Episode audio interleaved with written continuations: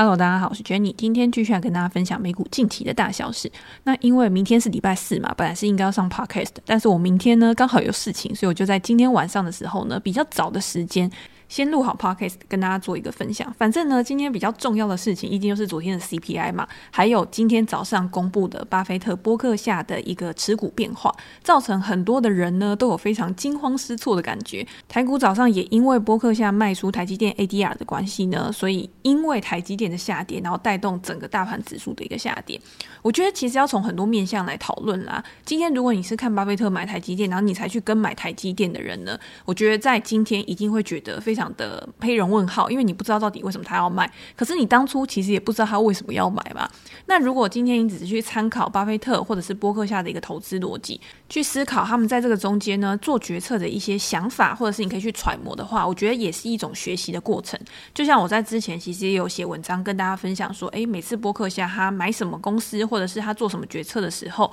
我用我自己的想法在内心呢去跟他做一些对话，对我自己的投资决策上面来说，我觉得是很有帮助的。好，那我们就先来讲消费者物价指数好了。因为昨天消费者物价指数公布之后呢，我觉得晚上如果在看盘的人呢、应该会觉得美股昨天是非常的上冲下洗。我说那种上冲下洗呢，是真的，就是我已经有一段时间没有看到这么震荡的一个情况了。它在公布之前呢，其实在前一两分钟的时候就开始刷得很大嘛，然后在公布之后呢，先往上再往下，那大家就会觉得好，那我一开始呢，可能有个十几二十分钟的时间，市场的情绪开始去消化了之后呢，应该。会走出一个行情，但是呢，你会发现到中场，中场是中间的中，或者是到尾盘在收盘的时候呢，其实中间历经了非常多的一个 A V 转。那这个 A V 转呢，可能是在你打到某一个支撑，或者是下滑到某一个压力的时候，它都会有一个非常突发性的一个走势，然后就突然逆转了当前的一个趋势。我想这个趋势呢是非常短期的，就是以一个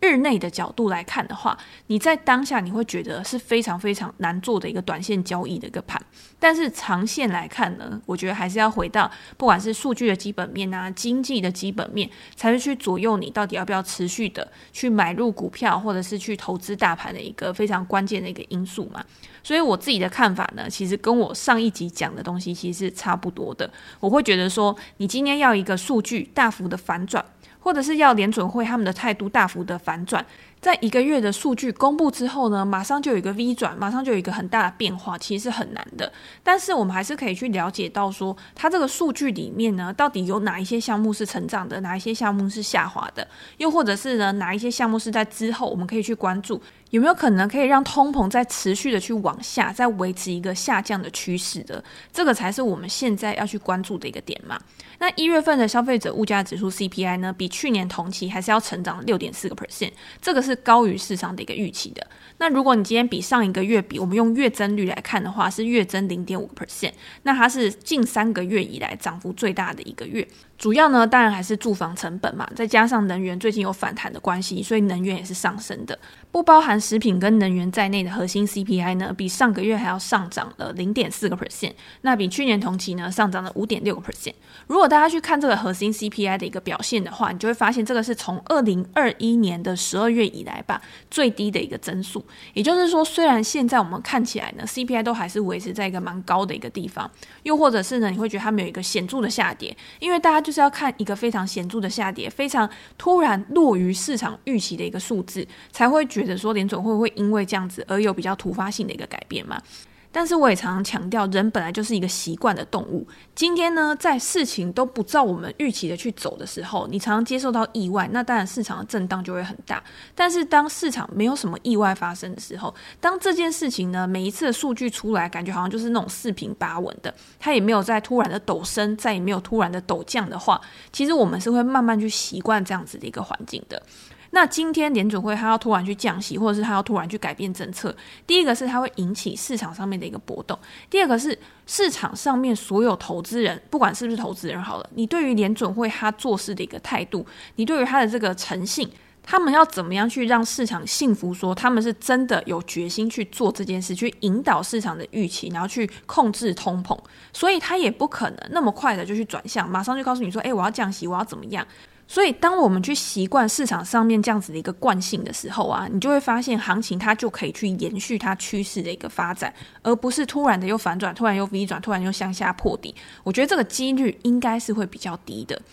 而且呢，大家看到二月的时候，鲍威尔他出来谈话嘛，他在利率决议之后呢，他也有出来公开谈话。那个时候他的一个说法也没有什么变化，反而是出来当坏人的都是一些其他的联准会的官员。所以在数据公布之后呢，其他的联准会官员他们也有出来啊，他们也有去表达他们仍然是支持紧缩的这个立场。不管今天是在就业数据，或者是 CPI 数据，甚至是等一下要公布的零售销售，他们都认为说，如果今天经济还是这么的强劲，如果今天通膨还是维持在比较高的水准的话，他们也认为有必要会把利率升到高于预期的一个水准，来确保说通货膨胀会持续的一个放缓。好，那这个是他们的说法嘛？那有的时候呢，市场的一个变化，行情的一个发展呢，跟我们对于未来的预期也是很重要的。大家可以看到，在数据公布之后呢，虽然说几率为降，但是呢，市场仍然普遍都认为说三月就是升息一码，五月呢也会升息一码，到了年底呢有可能会降息。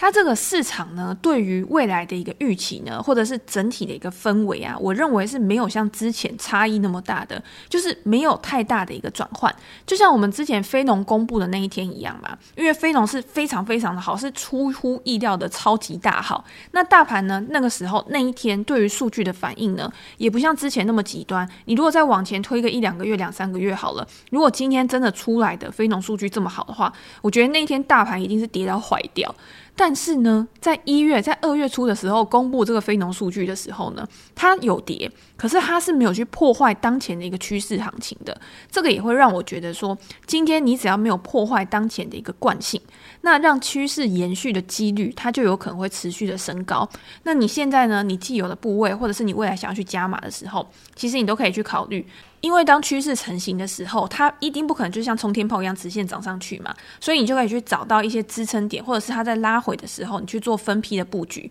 这个也是我自己目前在使用的一个策略。不管你是对大盘啊、对指数啊，甚至是对一些 ETF，我觉得 ETF 啊，像有一些人他会喜欢做杠杆型的 ETF 嘛。之前也会有人问我说，可不可以去做一些杠杆型的 ETF？我都会回答说，杠杆型的 ETF 不是不能做，但是呢，它比较不适合在那种盘整盘去做，因为它是每天去做结算的嘛。可是如果你今天已经发现已经有趋势了，那我觉得有趋势的情况之下，杠杆型是蛮适合拿来做波段的一个操作。那你说能不能放长期？如果你今天你买的点位还不错的话，然后呢，市场刚好又处在一个趋势延续性的一个通道上面，那我觉得你也可以去考虑把这个杠杆型。ETF 做比较长，我觉得也都是可以的。好，那我们再往下去观察数据的一个细项好了，因为我们刚刚讲的是一个比较呃通盘性、比较一个大框架的。如果我们今天去观察 CPI 数据的一个细项的话，到底是哪一些项目去推升了消费者物价指数的一个表现，让整体的经济呢看起来就是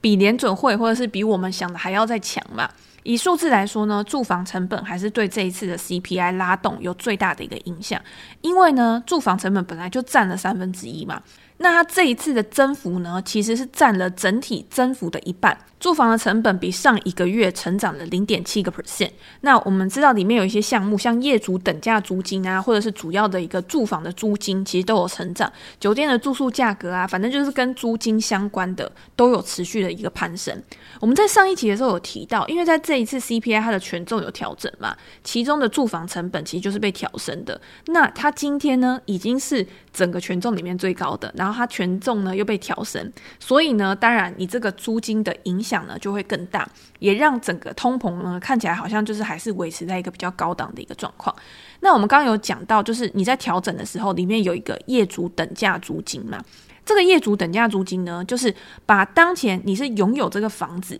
但是拥有房子的时候呢，你要怎么样去计算说你拥有这个房子的一个成本？那就是你去把它替换成，你可以去问说，如果我今天是去租这个房子，或者是我要出租这个房子的时候。我会希望就是支付多少的一个租金，我应该要支付多少的租金，用这样子的方式呢来计算每月的住房支出，因为租金跟房价通常就是有相关性，只是它比较滞后嘛。如果今天房价一直上涨，一直上涨的话，终究租金还是会跟着房价去做一个调整。我们今天在买房子的时候，也常有人用租金跟房价比，然后来计算这种投资的报酬率。如果你今天是包租公啊、包租婆的时候，你去买这个房子，你可能就会去看一下周遭的房租呢，大概是多少钱。这个就很像你的投资报酬率嘛。所以呢，用这样子的方式呢，来衡量你买这间房子到底划不划算，是不是在一个合理的价格。那相反过来呢，对于租房子的人来说，它就是一个房屋的支出成本，它就是一个生活的成本。那当租金开始随着通膨去调整的时候，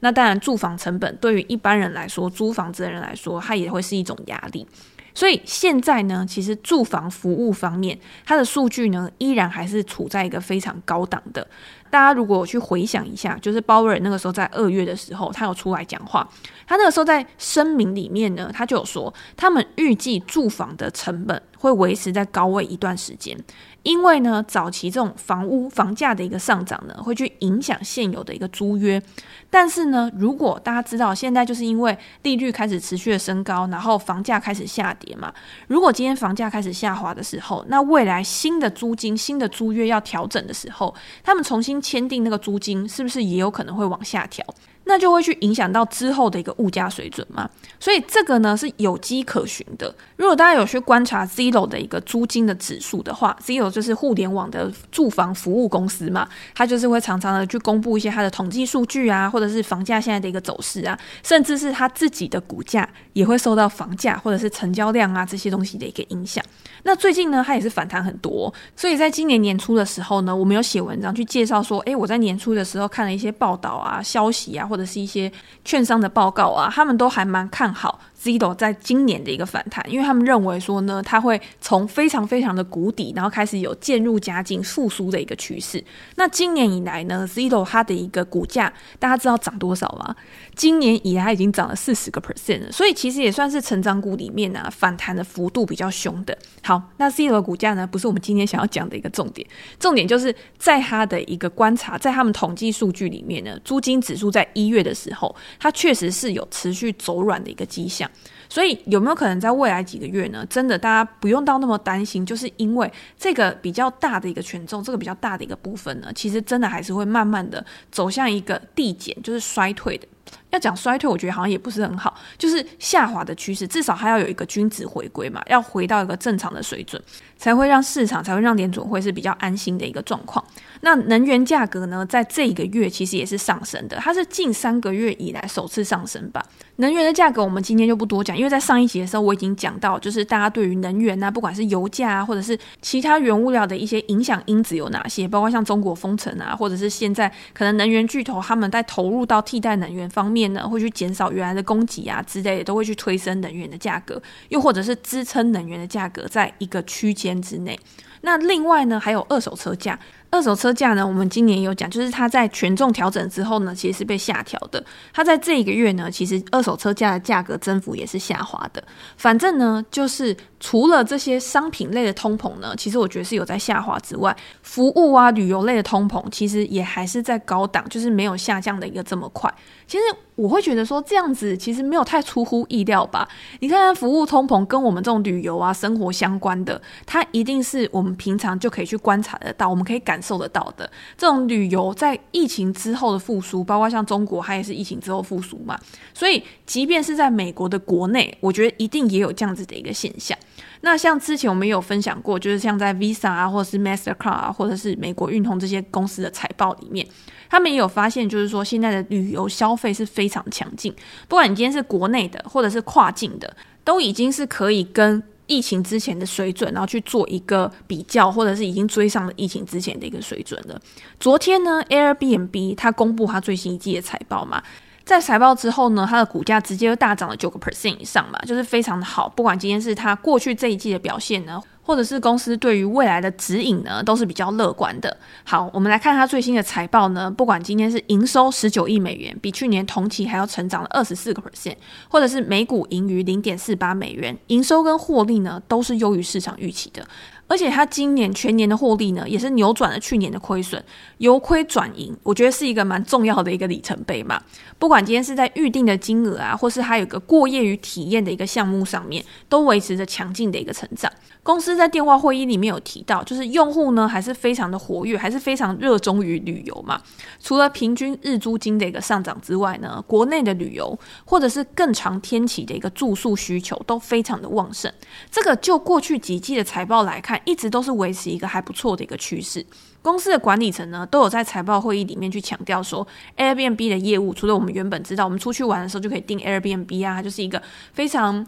方便的一个住所，或者是你可以找到不一样的一个生活体验之外呢，他也会想要去扩展更多不一样的营收来源嘛，所以他也会去扩展商务的一个需求啊。他发现说，在疫情之后呢，大家可能都可以去当游牧民族，你可以到各个地方呢，你都可以去办公，所以这种比较长期的一个住宿呢，比较长期的一个预定呢，开始越来越普及了。那这样呢，更多元化的营收也会有利于 Airbnb 它未来的一个更长远的一个发展。因为呢，他今天不管你是什么样的原因要去住在外面嘛，只要你预定的时间够长，那这样子呢，对他带来的一个好处，一定是比你那种都是短租一两天还要更好。公司管理层也表示，今年夏季旅行的欧洲客人，比二零二二年的时候预定的一个时间还要更早，就是大家更早开始去准备说我要去哪边玩啊，我要去做什么样的一个规划啊。那这样子，他在看到预定量的时候，他也可以更好的去知道他们公司未来的营收表现会是怎么样的。一个趋势，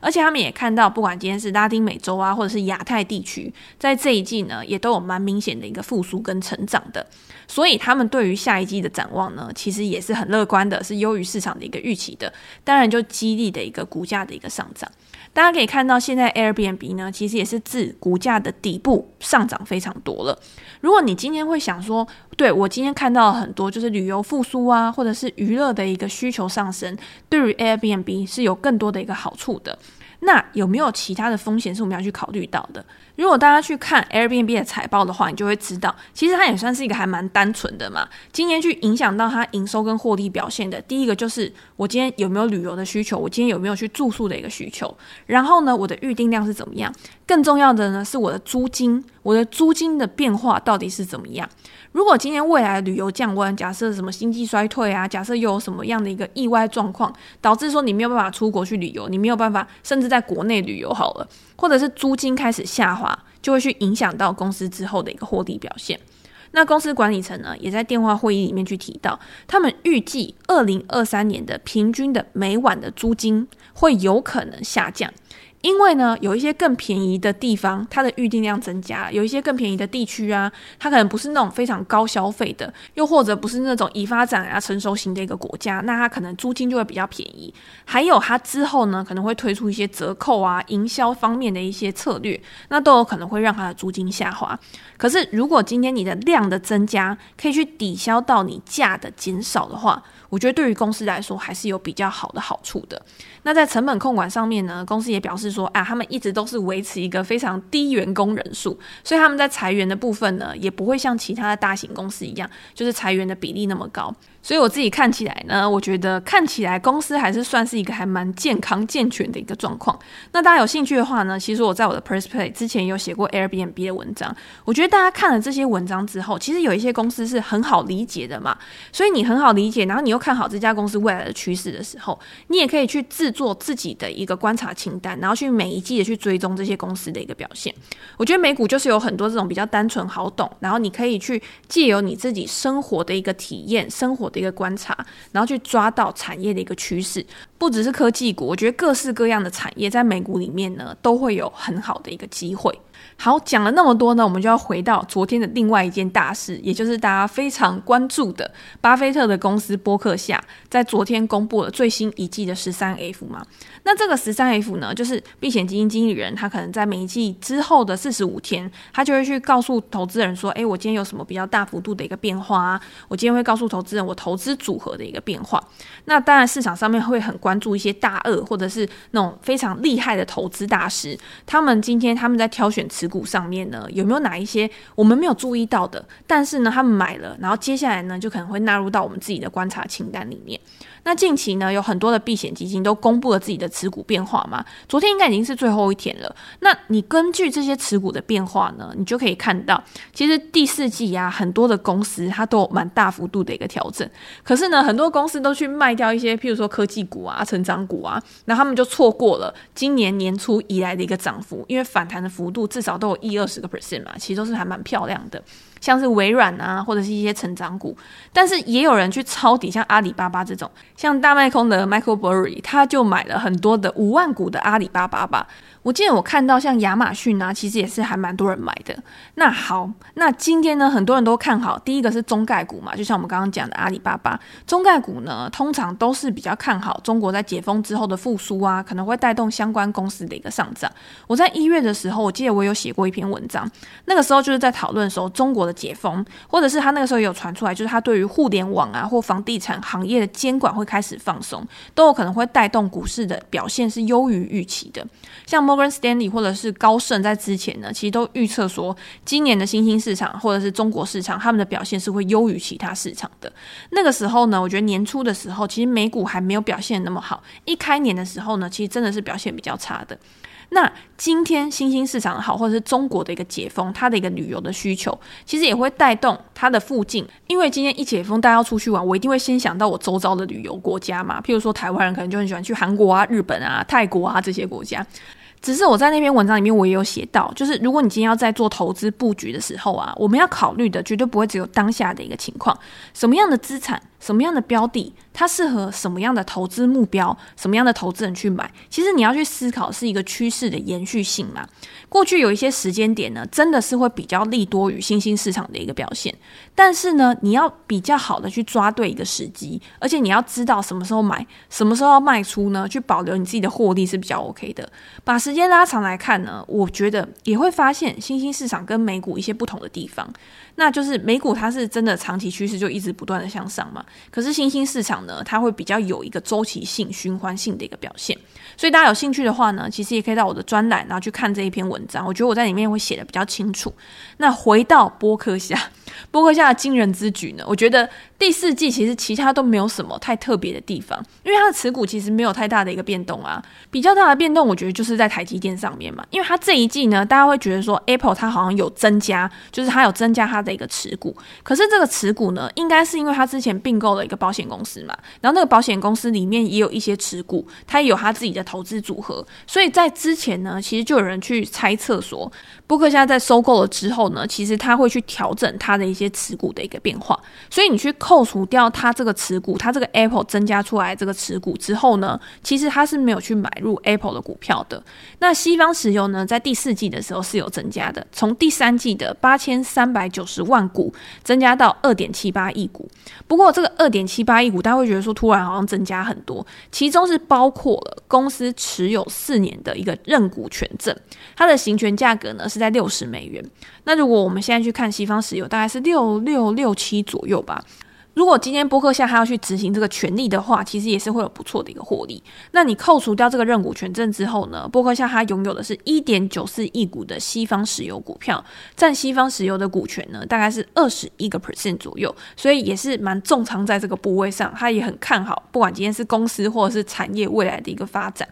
在减码的部分呢，波克夏在这一季呢，他去删减了他在纽约银行跟动视暴雪的一个股权嘛。之前我记得波克夏有说，就巴菲特有讲嘛，就是在这个暴雪的股份上面呢，是他自己做的一个决策，主要就是看到了这个套利的机会才会去加码。那近期呢，大家也可以看到，微软在收购暴雪的过程当中呢，也有遇到一些阻碍，像英国的监管机构呢，也在调查这一笔交易，他认为说。微软如果去收购了暴雪之后呢，有可能会去削弱云端游戏跟主机游戏之间的一个竞争。它有可能会拿到这个游戏的主导权之后呢，当然不管今天是消费者或者是他的竞争对手，都有可能因此而。